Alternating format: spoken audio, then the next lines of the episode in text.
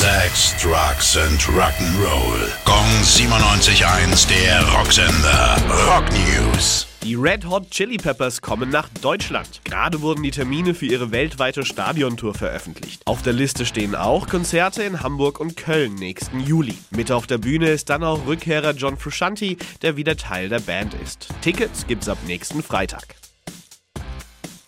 Bill Ward würde gerne nochmal ein Album mit der ursprünglichen Black Sabbath-Besetzung aufnehmen. Der Drummer war 1968 Gründungsmitglied bei den Metal-Urgesteinen, in den letzten Jahrzehnten aber immer seltener Teil der Band. Auch bei der Reunion 2011 stieg er schon ein Jahr später wieder aus. Mit Tony Wyoming, Ozzy Osbourne und Geezer Butler ist er aber nach wie vor in Kontakt und würde gerne nochmal mit ihnen ins Studio.